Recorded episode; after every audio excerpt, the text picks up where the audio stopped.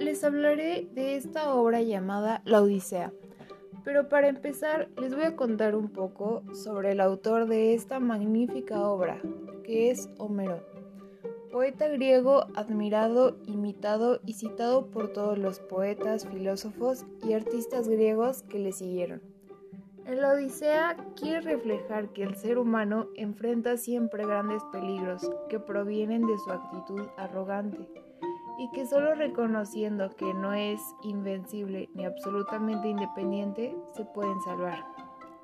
Ahora bien, ¿de qué trata esta obra?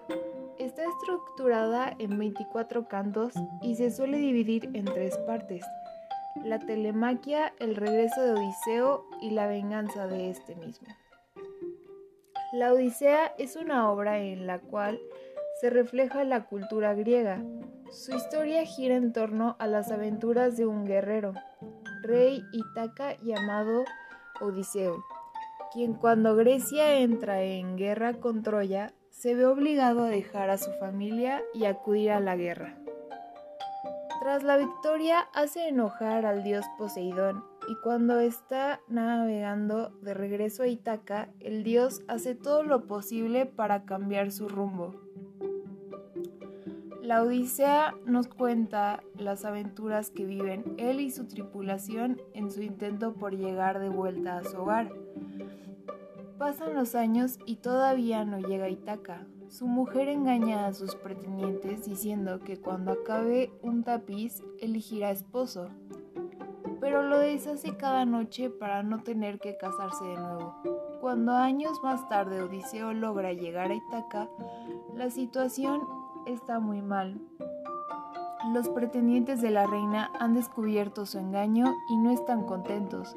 Para solucionar todo, Odiseo contará con la ayuda de su hijo y con la astucia que ha adquirido durante su largo viaje.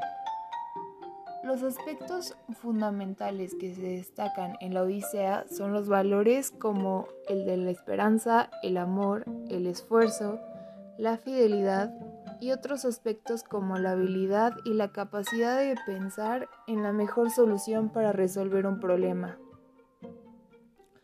Los dioses son muy influyentes en el destino de los griegos.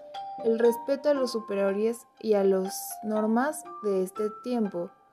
Es decir, que esta obra literaria está inspirada por el motivo del viaje, en el cual el héroe se enfrenta a mil peligros, de los cuales sale fortalecido y transformado con un conocimiento más profundo del alma humana, pero finalmente logra su objetivo.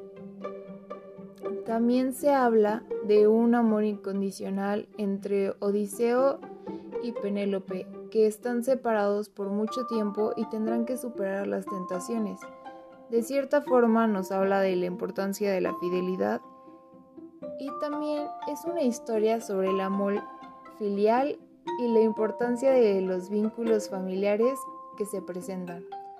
Otro tema importante que se habla es la venganza de Odiseo contra los pretendientes de Penélope. Piensa que la intención de la Odisea, al igual que la Iliada, es conservar las creencias y rituales de los antiguos griegos. Consiste principalmente en una obra de diversas historias y leyendas sobre una gran variedad de dioses.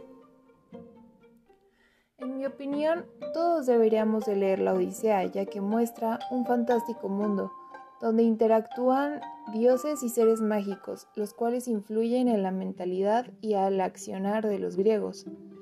Nos da a conocer la cultura griega y cómo eran las personas de ese tiempo que al compararlas con la sociedad actual, estas poseían muchos valores y mantenían rigurosas tradiciones, creencias, el orden y la estructura social.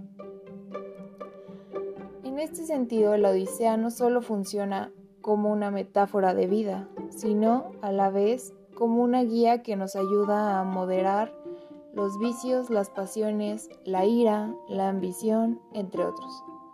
Pero si hay un motivo más profundo por el cual todos deberían de leer esta obra, es el cambio cultural que ésta puede llegar a generar en cada uno de nosotros.